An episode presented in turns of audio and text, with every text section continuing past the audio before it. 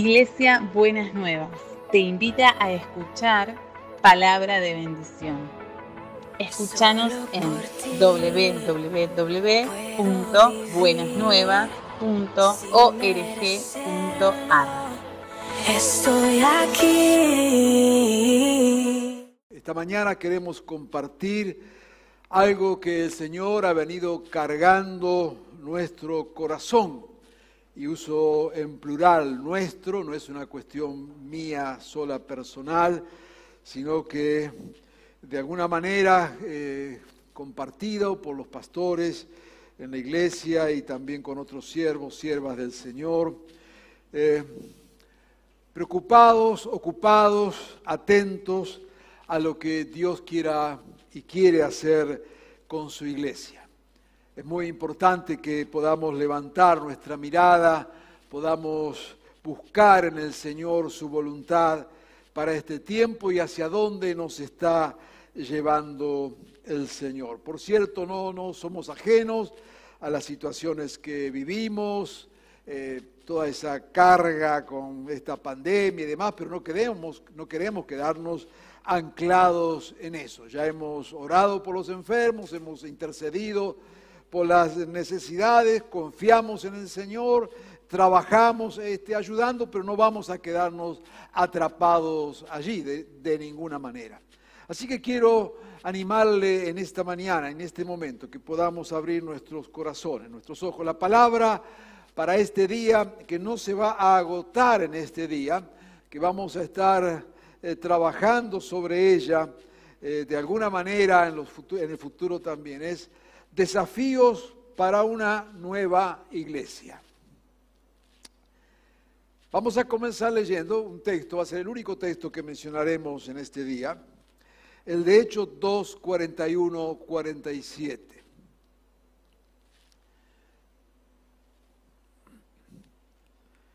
Dice así en Hechos 2, 41 al 47. Así pues, los que recibieron su mensaje fueron bautizados, está hablando en el contexto de Pentecostés, y aquel día se unieron a la iglesia unas tres mil personas. Se mantenían firmes en la enseñanza de los apóstoles, en la comunión, en el partimento del pan y en la oración. Todos estaban asombrados por los muchos prodigios y señales que realizaban los apóstoles. Todos los creyentes estaban juntos y tenían todo en común. Vendían sus propiedades y posesiones y compartían sus bienes entre sí según la necesidad de cada uno. No dejaban de reunirse en el templo ni un solo día. De casa en casa partían el pan, compartían la comida con alegría y generosidad, alabando a Dios y disfrutando de la estimación general del pueblo. Y cada día el Señor añadía al grupo los que iban siendo salvos. Acabamos de celebrar Pentecostés, esa obra sobrenatural del Espíritu que inició la era de la iglesia. Ahí en el relato podemos ver un quiebre entre lo que significó la crucifixión, luego la resurrección, donde parecía eh, todo ese ambiente de, de, muerte, de opresión, de derrota, pero que vino la resurrección y pocos días después, 50 días después, aparece el Espíritu Santo con esta explosión de Pentecostés. O sea, del valle de sombra de muerte explotó la vida, la vida que venía del trono del Señor. Hoy justamente Pentecostés nos sorprende en medio, como decíamos, de esta eh, pandemia de características globales. Pero esta pandemia no solo afecta y ha afectado la salud de las personas, sino que afectó distintos órdenes de la vida. La economía, la política, la educación, las familias y también a la iglesia. Dios ha usado y ha estado usando estas circunstancias para hablar a la iglesia, para desafiar a la iglesia. Y de alguna manera esto ha, estos desafíos ha sacado a la luz cambios que se venían gestando, situaciones que se habían dado. Muchas cosas, y enseguida hablaremos de ellas, que se han mostrado en estos días, estaban allí de alguna manera semi-ocultas, pero ahora salieron a flote. Y estoy hablando concretamente de la iglesia. Cuando de repente eh, se vino esta enfermedad y tuvimos que eh, cerrar los templos, y como hemos dicho en otra oportunidad equivocadamente, algunos hablaban de que se cerraban las iglesias y hemos enseñado hasta el cansancio, nadie cierra a la iglesia, nadie ha podido cerrar la iglesia ni nadie podrá cerrar la iglesia. ¿Mm?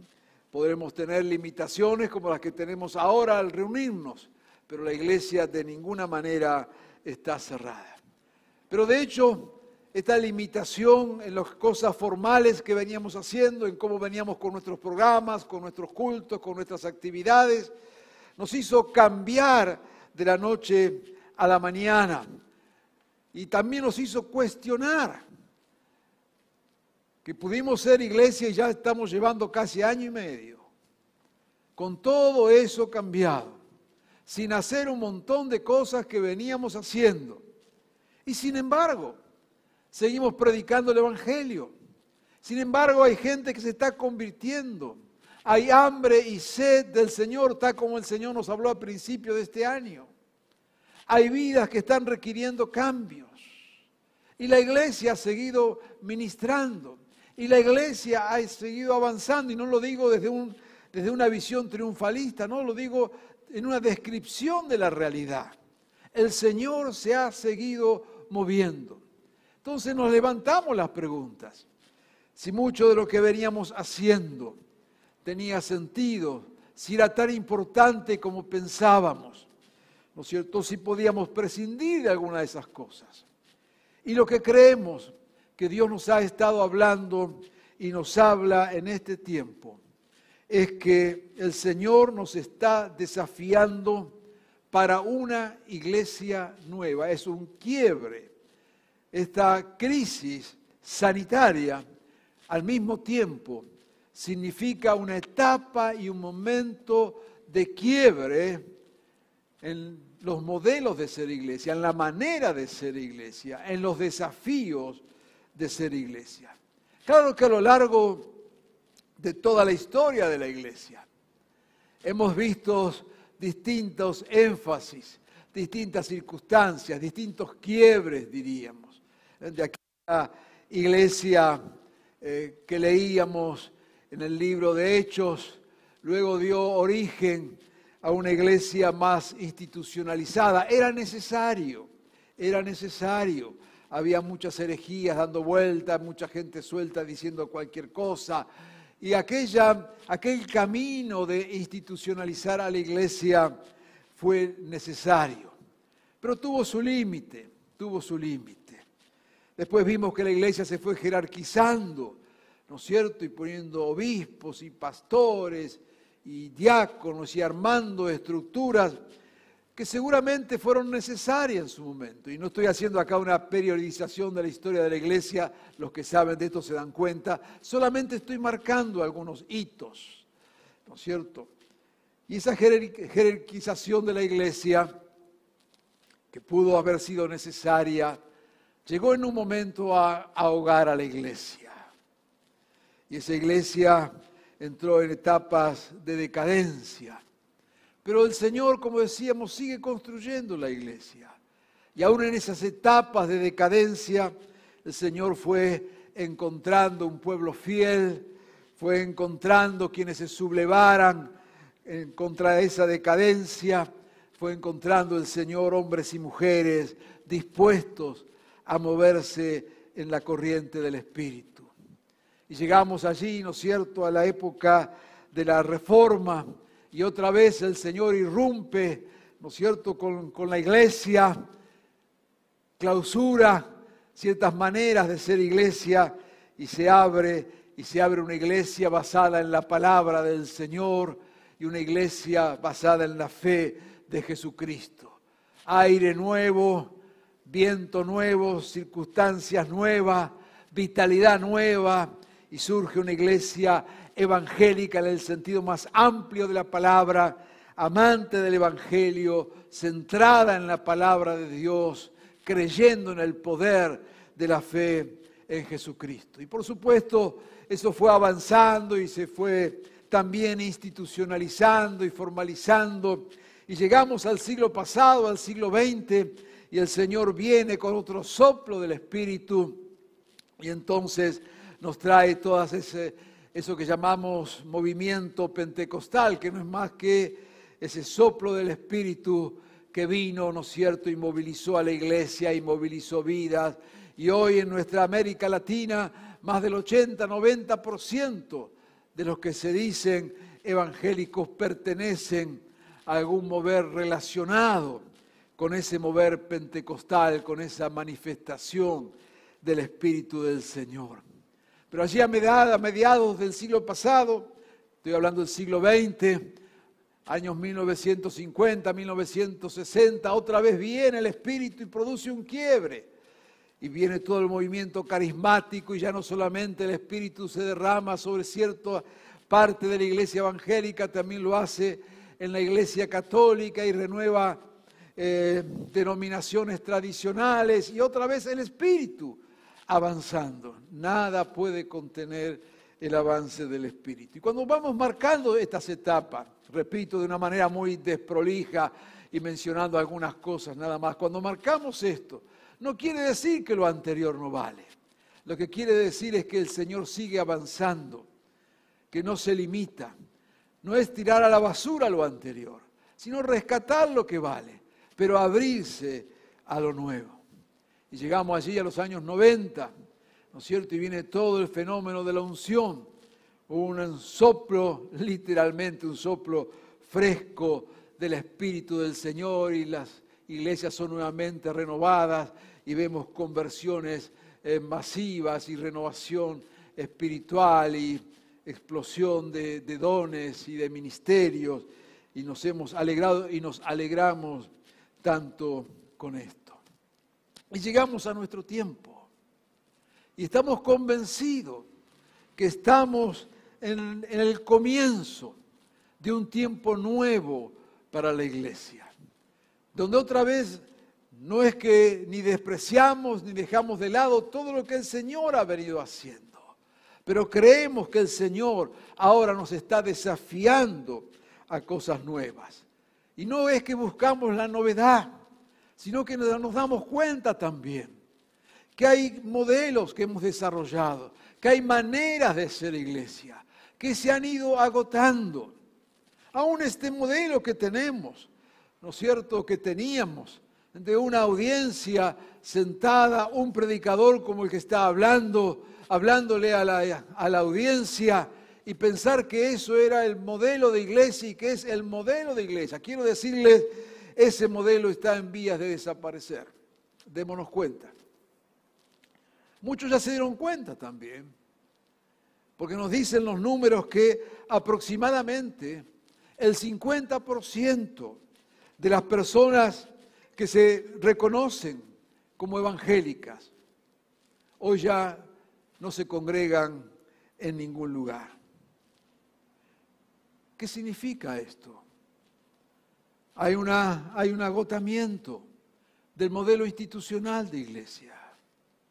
Hay muchos hoy que están fuera de la iglesia institución y muchos seguro de los que nos están mirando en este culto pertenecen a ese grupo de los que están fuera de la iglesia institucional. ¿Significa eso que no son iglesia? Pero aún los que estamos en la iglesia institucional, nos preguntamos, ¿es esto el modelo de iglesia para este tiempo?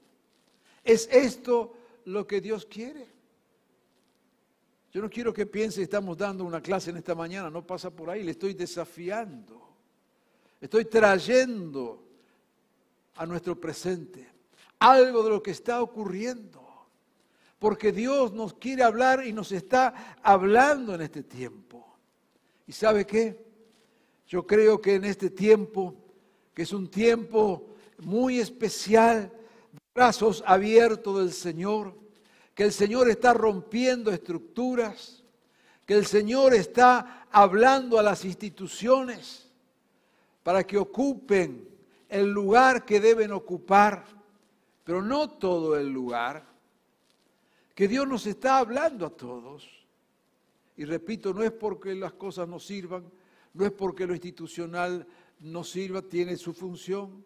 De hecho, el poder hacer este culto aquí con todo lo que esto implica, con las luces, las cámaras, la gente, algo totalmente nuevo, eso no se hace mágicamente, eso se hace con personas que, que forman parte de un equipo y se hace con personas que aportan recursos. Usted no tiene idea lo que cuesta solamente las luces que nos alumbran en este culto.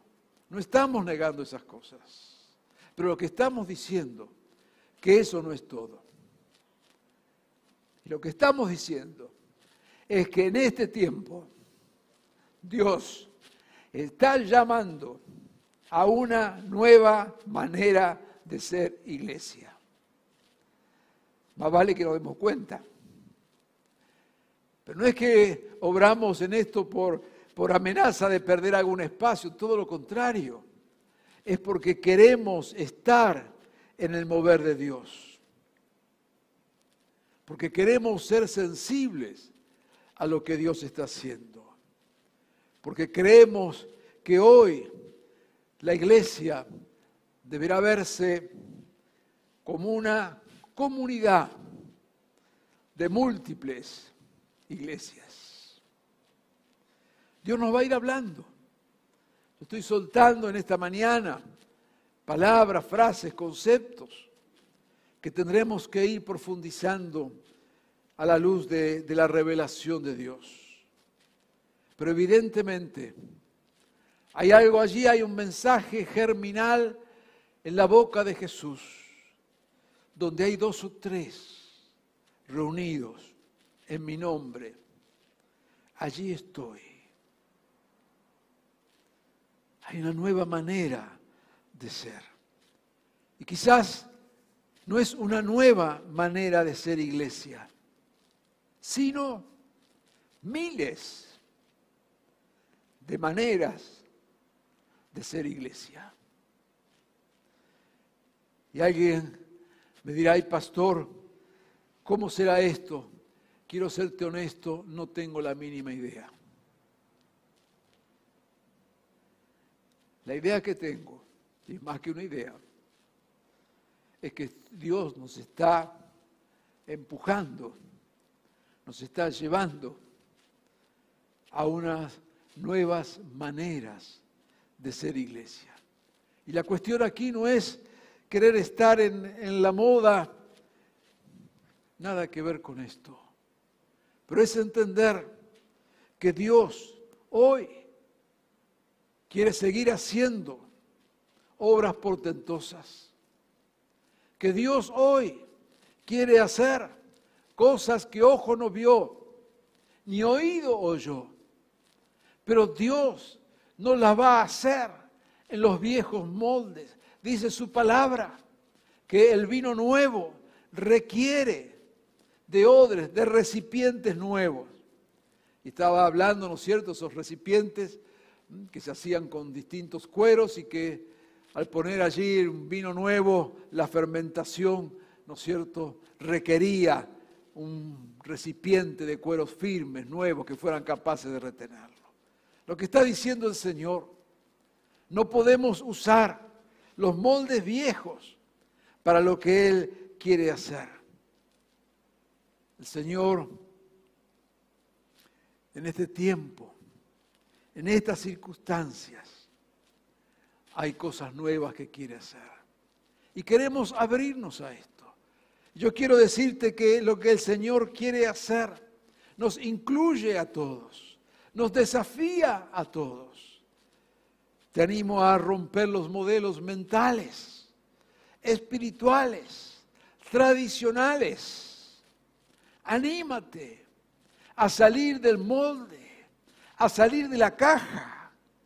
Anímate a romper las estructuras tradicionales. Una vez más repito, no porque la tradición esté mal, pero ha cumplido un tiempo, ha cumplido un ciclo. Y Dios quiere ahora avanzar y te está invitando a ser parte.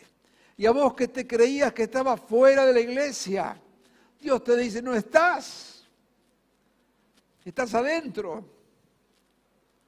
Estabas afuera de un modelo, pero no de la iglesia.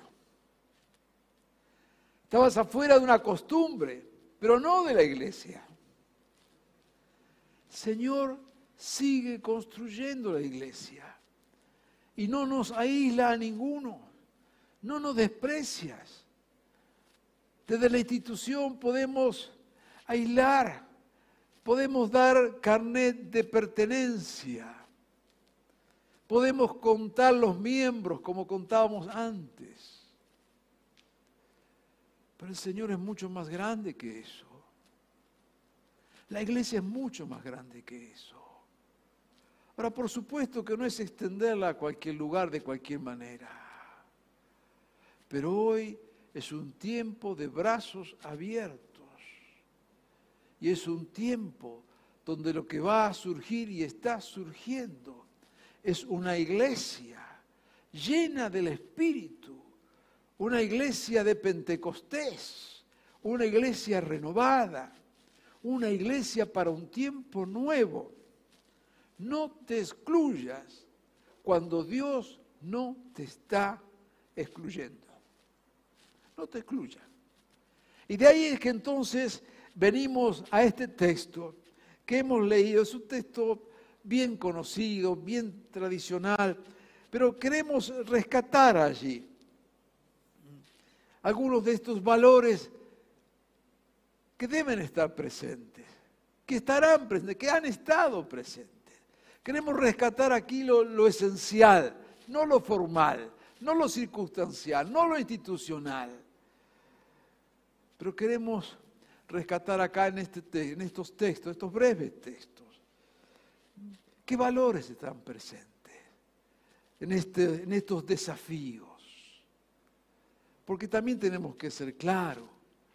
No es que cualquiera es iglesia porque se da la gana. No, no es así. Hay una fe en Jesucristo. Hay una obra redentora de Dios en nuestra vida. Hay una palabra de Dios. Entonces eso es lo que en principio queremos señalar. Dice allá en el versículo 42,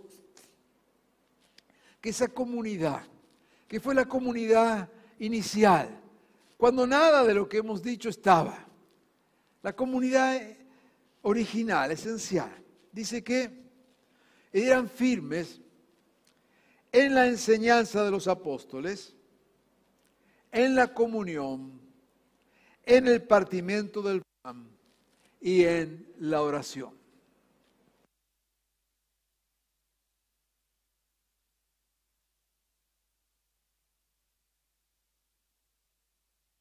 firmes en la enseñanza, en la comunión, en el partimiento del pan y en la oración. Así que estas firmezas deben marcar estos desafíos de una nueva iglesia, deben estar presentes. No podemos eludirlas.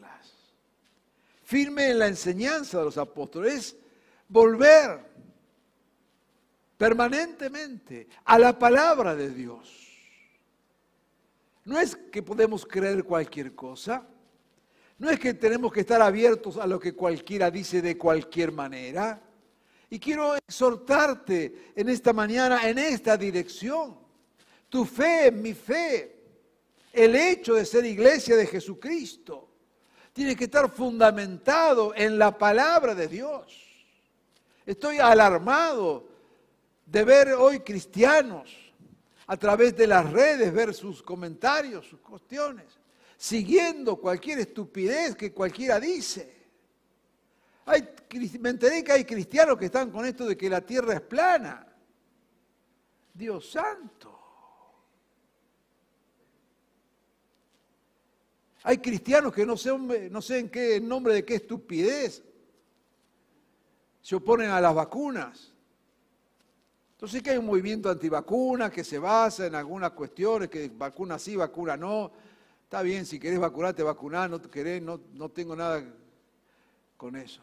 Pero no me uses la fe para justificar semejante cosa. No es tiempo para andar creyendo, nunca lo fue. Pero hoy es más fácil, a través de los medios, ponerte detrás de cualquier cosa que se dice y le dan un marco de espiritualidad.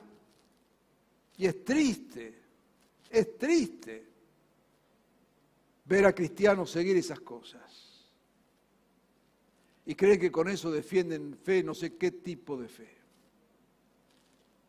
Es firme en la enseñanza de la palabra de Dios. Todo avivamiento genuino está basado en la palabra de Dios, no en novedades, no en cosas que nos ocurren, no en las cosas que circulan por el Internet.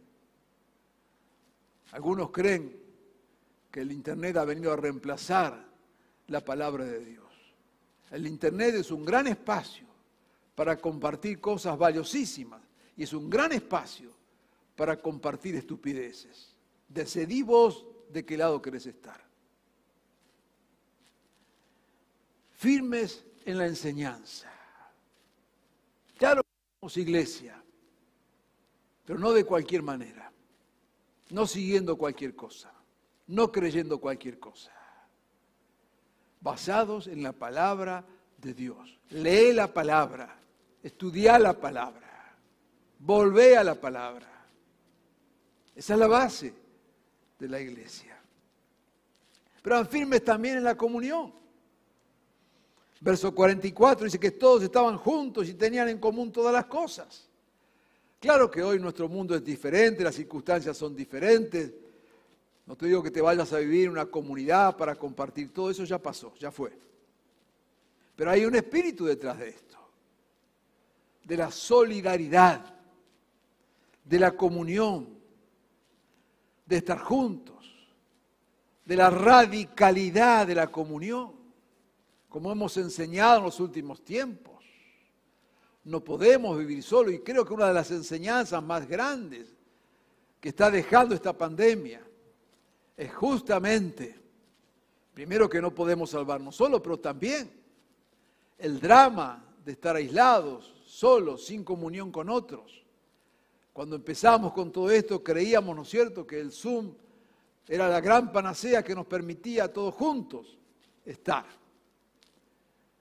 Y nos damos cuenta, como también hemos enseñado, que comunicación no es relación y que el ser humano no vive a través de la comunicación, sino a través de la relación. Y ser iglesia significa tener comunión. No quizás con 300 o 500, porque tampoco eso es comunión. Pero tampoco es aislarnos. La iglesia permanecía juntos, compartían. Es una iglesia solidaria.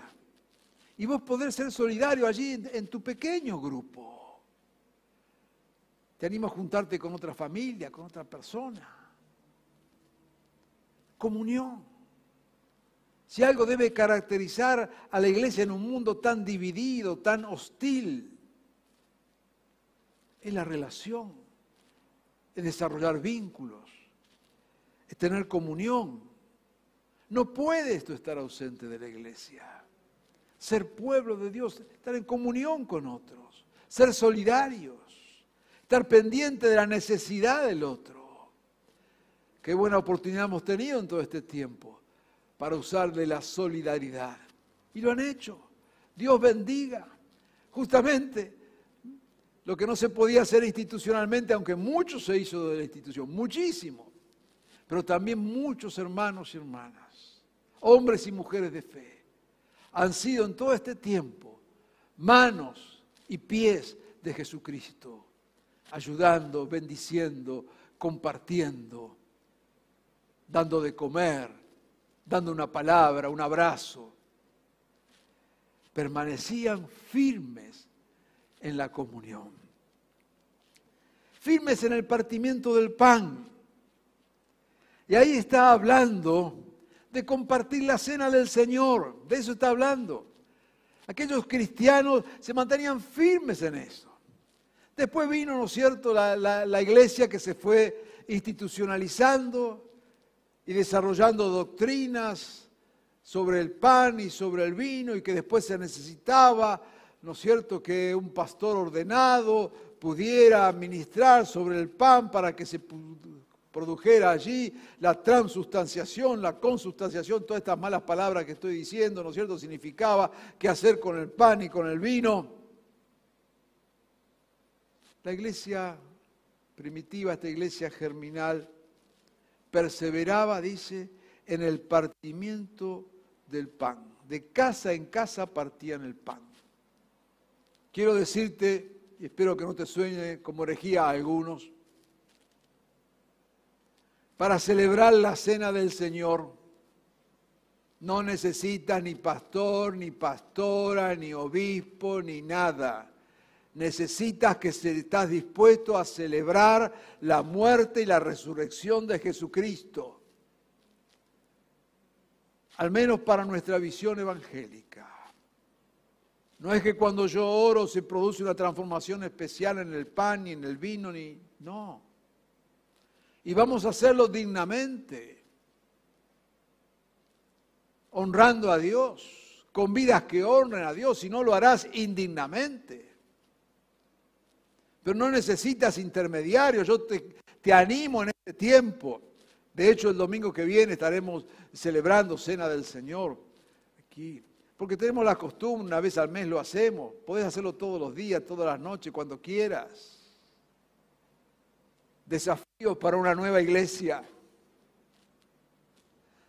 Así que el domingo que viene, que vamos a estar desde aquí celebrando, allí donde estás en tu casa, Celebra, pero celébralo en serio. Invita a otro, invita a una familia si puedes, guardando, ¿no es cierto?, hoy todos los protocolos que tenemos que hacer y por favor a cuidarse, no, no abras a cualquiera, no es tiempo de grandes reuniones, no es, no es este el momento. Pero estamos hablando acá, hermanos, hermanas, de distintos países, en distintos contextos y distintas circunstancias. Así con todos los cuidados, pero donde puedas hacerlo, como puedas hacerlo.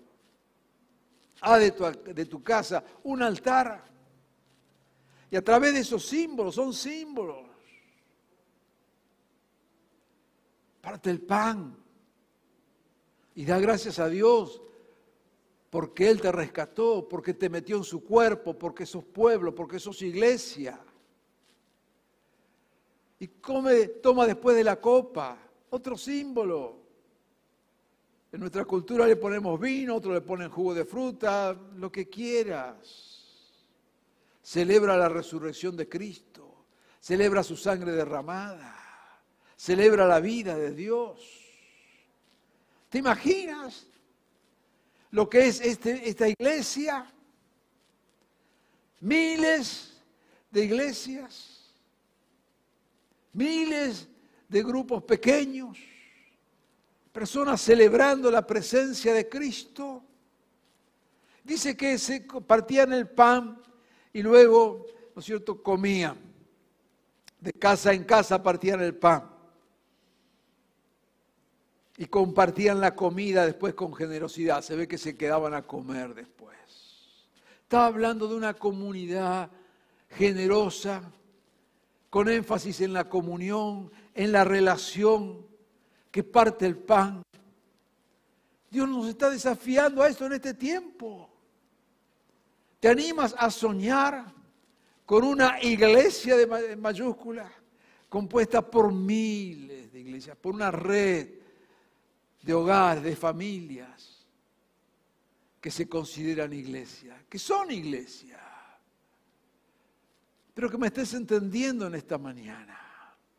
Yo no estoy hablando acá al decirte, eres iglesia, que tenés que ahora, mañana, ir a alquilar un local en, el barrio tuyo, poner un cartel, iglesia de lo que fuera, y que sos pastor. Ni pongas cartel, ni alquiles local, ni sos pastor si no has sido ordenado. No trates de ser una iglesia en el nuevo modelo de Dios usando los viejos paradigmas. Si no, no entendiste nada. No es repetir, es abrirnos a lo que Dios quiere hacerlo.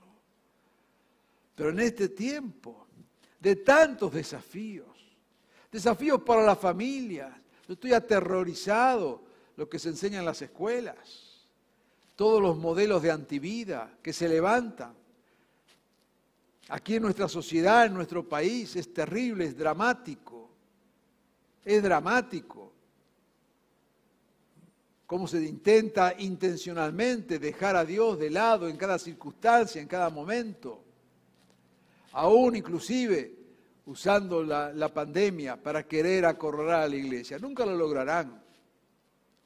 Pero no podemos ignorar que la tendencia es aislarnos de Dios aislarse de Dios como sociedad, darle la espalda a Dios. Y vemos el avance en los políticos, vemos que siempre tratan de usar a la iglesia, vemos el avance en la educación, vemos el avance en la sanidad. ¿Qué vamos a hacer con eso? ¿Hacer una marcha? ¿Andar con carteles? ¿O vamos a hacer iglesia? Y ser iglesia es ser iglesia hoy en cada familia. ¿Quién va a educar a tus hijos? ¿La escuela? La escuela. Si estás pensando que la escuela educa a tus hijos, no entendiste nada, no entendiste el mundo donde estamos. Es la familia. Pero esa familia se transforma en iglesia. Y allí en esa microiglesia de tu familia, celebras la cena del Señor. Comes el pan, tomas de la copa, honras a Dios, tienes un espíritu solidario, eres capaz de ser parte de comunidad, estás insertado en la sociedad, sos un modelo alternativo ser iglesia. Pensábamos que ser iglesia era ser miembro de una institución, ir al culto el domingo a determinada hora y cumplir ciertos ritos. No, no estoy hablando ni en contra del culto, ni estoy hablando en contra de la institución, que repito, este culto no sería posible si no fuera por la institución a la que pertenecemos. No me malinterprete. Pero lo que te estoy diciendo es que hay nuevos desafíos de ser iglesia hoy. Y tenemos que estar atentos porque es donde Dios quiere mover si se está moviendo. Una iglesia basada en la enseñanza, firme en la comunión, compartiendo el pan. Verso 47, firmes en la oración. Yo bendigo a Dios por el ministerio de oración, intercesión que tiene la iglesia que fielmente ora e intercede. Pero hermanos, la oración no puede ser exclusiva del ministerio de oración e intercesión. El ministerio de oración intercesión podrá animarnos, podrá motivarnos, podrá crear los espacios. Pero pobre de la iglesia que no ora. Firmes en la oración, en nuestra dependencia de Dios en nuestro entregar todo lo que tenemos en las manos de Dios.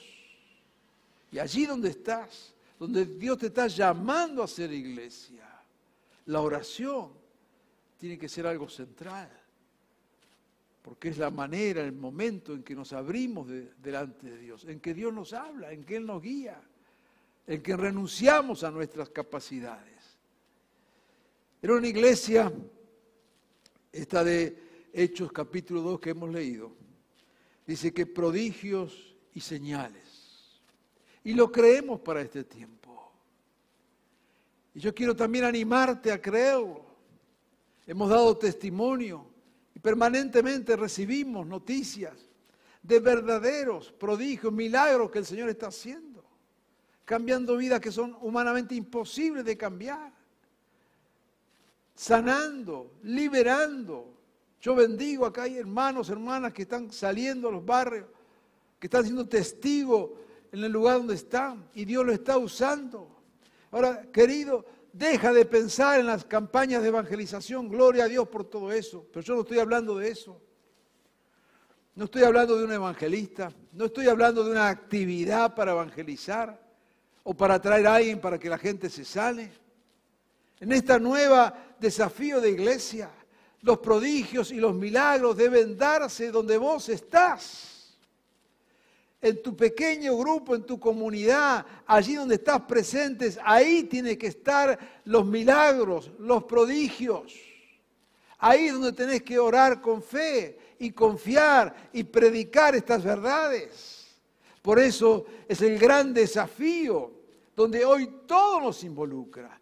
Son los carismas funcionando, los dones funcionando, la gracia de Dios funcionando, ministrando a través de cada vida. Se acaba el tiempo de los ministerios profesionales.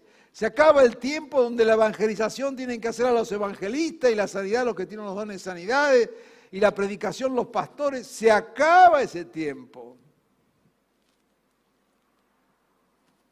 Dios da de su espíritu a cada uno y lo da como Él quiere, claro. Nos dará dones y ministerios. Anímate a vivir en esa dimensión espiritual. Yo quiero desafiarte en esta mañana y quiero ir concluyendo, para no abusar del tiempo, espera grandes cosas de Dios, espera grandes cosas de Dios. Y Dios va a hacer grandes cosas. Resultado es que esta iglesia dice, disfrutaba de la estimación general del pueblo. Y el Señor añadía a los que iban siendo salvados. ¿Te das cuenta? A veces nos preocupamos mucho de los programas que hacemos para que la gente se salve. Y la verdad es que lo que encontramos en la Biblia no son programas. Es una iglesia que vive como iglesia y que por lo tanto el Señor añadía cada día, el Señor añade, no nuestras campañas, no nuestras reuniones, no nuestras actividades. Terminemos con el activismo. No es hacer, sino ser. Lo que salva no es lo que la iglesia hace, sino lo que la iglesia es. Y es tiempo de ser. Así que yo te desafío en este tiempo. Hacer iglesia donde estás. Júntate con dos o tres más. Transforma tu espacio en una iglesia. No tienes que ir a la iglesia, sos iglesia. si quizás fuiste lastimado por la iglesia institucional. La iglesia quizás te lastimó, Dios no te lastimó.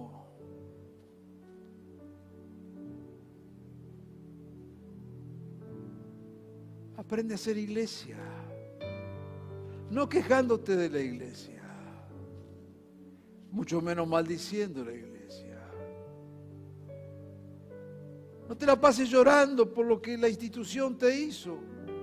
Y no defiendo la institución, pero defiendo tu vida. No te quedes anclado en un pasado que te lastimó, que te hirió, que no te comprendió, no. Pero sé iglesia, Sé iglesia. De una manera renovada, de una manera nueva. Yo quiero desafiarte, porque quiero que nos veamos como una iglesia de múltiples iglesias. Quiero apelar en especial a los jóvenes quizás están escuchando este mensaje, a que sean iglesia de una manera creativa, de una manera solidaria, de una manera abierta al Espíritu. Dios nos está desafiando. Y una vez más, no te preocupes en el cómo. No intentes manejar el río de Dios.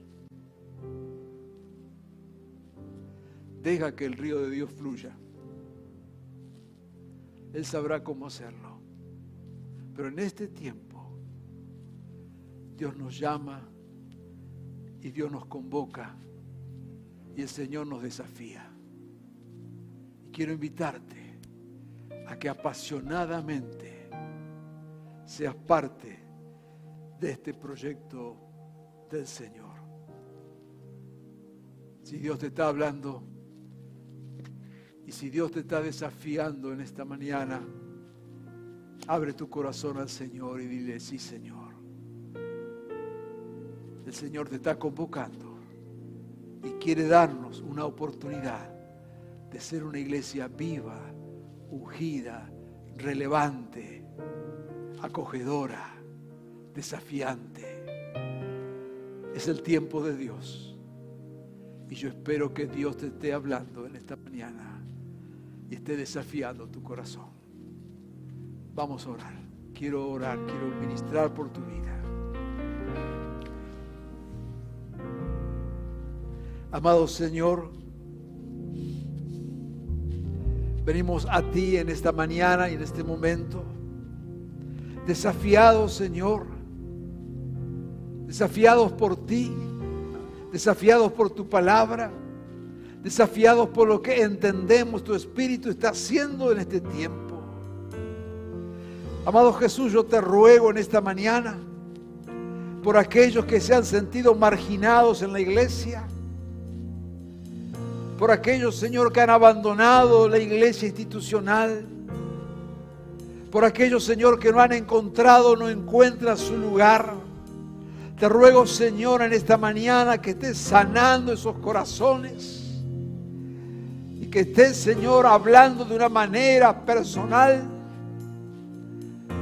de tal forma que acepten el desafío de ser iglesia allí donde están que renuncien a todo espíritu de amargura, que renuncien a todo espíritu que los ha mantenido alejados de la comunión y que rendidos a ti en esta mañana decidan intencionalmente ser parte de tu pueblo, amar tu iglesia, ser iglesia allí donde están, celebrar el ser iglesia no atados a modelos o estructuras, sino atados a tu mover, a la obra de tu espíritu. Dios, sana, sana. Señor, hay líderes que están escuchando esta palabra, fueron líderes, fueron lastimados, fueron heridos. Señor, sánalos que dejen ser sanados por ti en esta mañana. Extiende tu mano, Señor. Señor, por cada uno que allí donde está, lo estás llamando a ser iglesia. Amando tu palabra, celebrando la comunión, siendo solidarios. Háblales Háblale, Señor. Despiértalos. Sacúdelos en esta mañana. Avívalos. Amado Jesús, te pido por cada uno de nosotros. Señor, abre nuestras mentes, abre nuestros corazones, rompe los moldes mentales. Oh Señor, que sea este un tiempo de fluir de tu espíritu, sin que te pongamos límites. Te ruego, Señor, por las generaciones más jóvenes, que seguramente no encuentran su espacio, su lugar en los moldes tradicionales.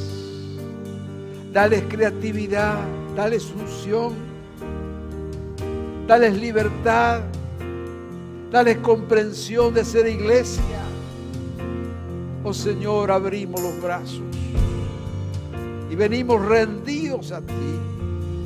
Te, lo, te pedimos, Señor, que en este tiempo a cada uno de nosotros, estemos donde estemos, en el lugar que estemos, tu Espíritu llene nuestras vidas, como aquel grupo germinal. Amemos tu palabra, seamos solidarios, celebremos nuestra comunión en ti. Obres milagros y maravillas rindamos a ti en oración. Oh Dios, levanta en este tiempo una iglesia viva. Que en los lugares donde estamos seamos iglesia. Para que vos añadas, Señor, a tu cuerpo aquellos que serán salvos. Señor, te ruego que en este tiempo nos libres de toda mentalidad de activismo y nos lleves, Señor, a reconocer que lo que tú buscas no es una iglesia que hace, una iglesia que es iglesia. Haz esta obra, Señor en cada uno de nosotros. En tu nombre. Amén.